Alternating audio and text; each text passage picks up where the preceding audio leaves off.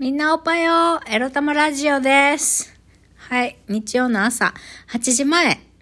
もうね、今日は朝7時にスタバに到着して、朝7時から3時間読書と、こう、自分の頭の中をね、脳内を排出するための書き出し、モーニングノートを書くぞって思ってたのに、もうこのラジオの撮り直しを今テイク3、テイク3でもう8時前になってるっていう日曜日の朝です。みんなもう起きてますか？夜更かししてる？夜更かしじゃない。えー朝寝坊か？朝寝坊してる？朝寝坊もいいよね。休みの日の朝寝坊。ね。はい。そんなわけで。今日のテーマはこちら。私、覚醒します。についてお話しします。何のことだと思った方いるかもしれませんが、えー私ね、えー人間を半分降りて、えー半分宇宙人をね、下ろしてこようと、降臨させようと、召喚しようという話をちょっと前にしましたけれども、まあそれは、つまり覚醒するっていうことです。覚醒するって、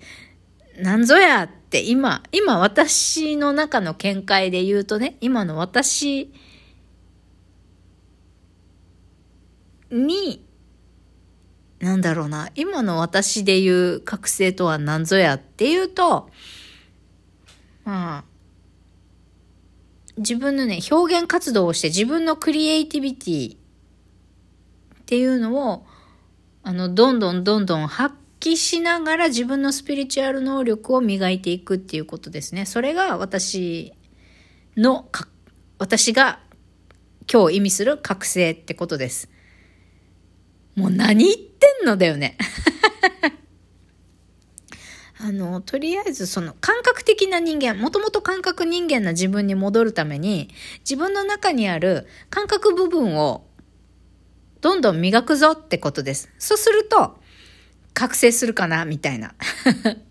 あの、本来の自分に戻って、本来の自分で生きれるようになるっていうことが、あの、私が今言っている覚醒って意味なんですけどね。えースピリチュアルな人が読んでる本とかに言ってる覚醒と、今私が言ってる覚醒が同じ意味かどうかはわかりませんが、今私なりに覚醒する私自身についてね、覚醒するっていうことは何かっていうと、そういうことです。表現活動をして自分のスピリチュアル能力を磨くっていうこと。まあ、それは勉強することも必要かもしれないね。スピリチュアルなことについて勉強したり、スピリチュアルな、スピリチュアルな、まあ、例えばエネルギーワークだとか、ヒーリング系ね。エネルギーワークをやったりだとか、あとは、なんだろう、スピリチュアルワークっていうとなんだろう、占いはどういうことになるんだろう。何かとつながるチャネリングみたいなもんなのかな？占いって。まあ、カードを通して、あの、自分の想像力とか直感を働かせて、あと知識も含めてね、読み解いていくのがカードリーディングだと私は思っているので、まあ、何かとつながる能力だね、チャネリング能力。見えない何かとつながる能力、チャネリング能力を磨いていくっていうこととか、まあ、そういうのが私の中の覚醒って意味です。急に何言ってんだよって思うかもしれないけど、最近ね、いや、タロット占いが面白くてね、タロット占いの絵あるじゃないですか。私もともと絵描くのが好きだから、タロットカードの絵を見るのが楽しいんですよね。いろんな表現方法があるんだなっていう、神秘的なものもあれば、おしゃれなものもあるし、その私の大好きなアルフォンシュ、アルフォンシュって、アルフォンス・ミュシャの絵柄を、あの、アレンジしてのタロットカードがあったりとかしてね、タロットカード美しいんですよ。だからそれにね、ちょっと感銘を受けてるっていうか感動してて、あタロットカードを毎日、なんか、眺めて感動してたいな、みたいな。そういう気持ちになってきてて。あとね、もともといろんな、なんて言うんだろう。ほら、アメリカとかの心理学の性格診断みたいなことでもそうだし、スピリチュアルなタロットリーディングだったり、なんかそういう、スピリチュアル系の鑑定をやっている人から、両方からも言われるんだけど、セラピストとかセラピーとかヒーラーとか向いてるよってよく言われるんですね、私。人の話を聞いて何か施しをするお仕事そうそう。なんか1対、1対1とか、まあ大勢でもいいのかもしれないけど。人の話を聞いて、この人、の、まあ、悩みを解決してあげたりとか、癒してあげるっていうお仕事向いてますよとか、結構、あの、想像力とか、想像力が豊かで直感が鋭いとかっていうのよく、あの、出るんですよ。心理テストとか。あの、いろいろ鑑定してもらった時にね。うん。だから、自分のそういう部分、素直に受け入れて、磨いてみようっていう、あの、意外とね、これ自分の中で人生で初のチャレンジなんですよ。自分のスピリチュアル能力を磨くことをマジでやってみるっていうことは。うん。興味はありつつも、20代からそういう仕事に興味はありつつも、いや別に私幽霊見えるわけじゃないしなとか、あの、そういうね、霊感が強いとかスピスピリチュアル能力に、が、感度が強い、そういうのに長けてるっていう人って幼少期からそこに悩んだりとかしている人たちがいたりするわけですよね。私の知り合いにも何名かいるんですけど、そういう人が。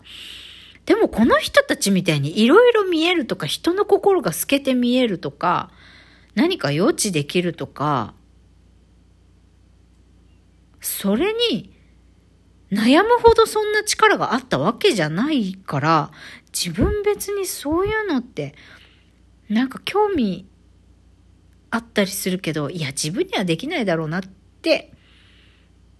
なんか鼻から諦めてたところがあったんです。そういう才能あると思うよって人に言われてもね。うん。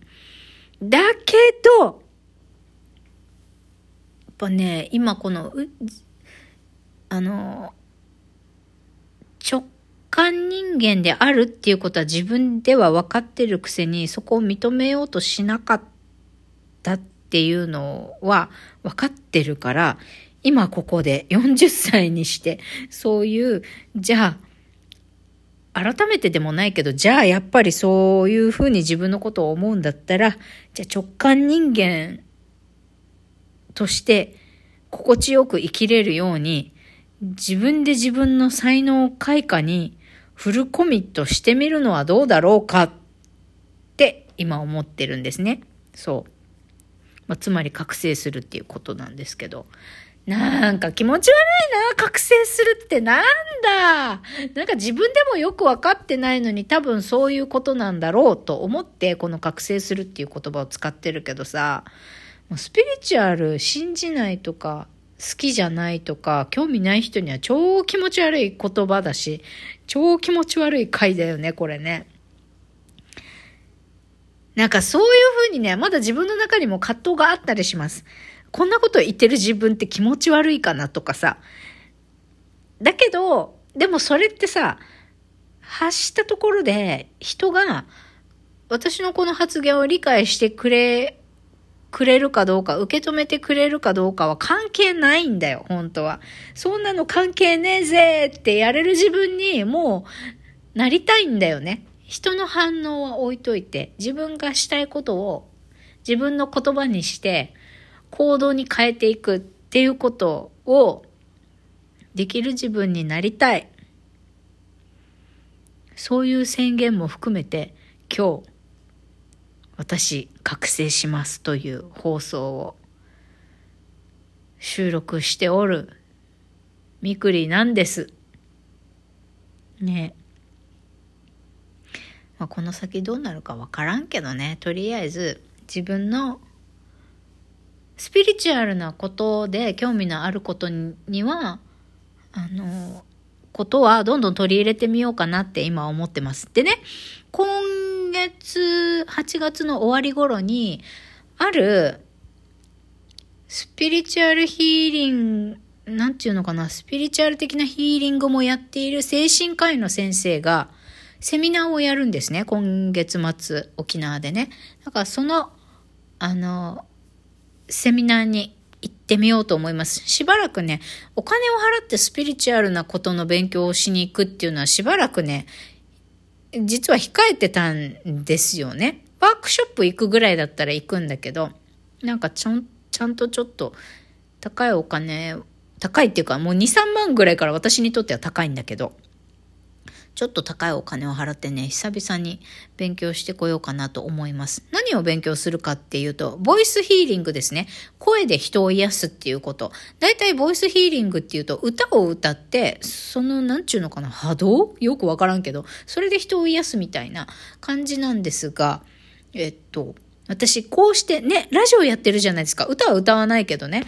こうやって喋るだけでボイスヒーリングっていうのができるのかどうかっていうのをまず聞きに行くことと、あの、ボイスヒーリングっていうのは歌うことなんだって言われたら言われたで、じゃあそれを習得してみようと今思っています。あの、人にね、あの、声がいいねって言っていただけることも、ちょくちょくあって、プレゼンテーションすると、した時とかにね。だからそれも受け止めて、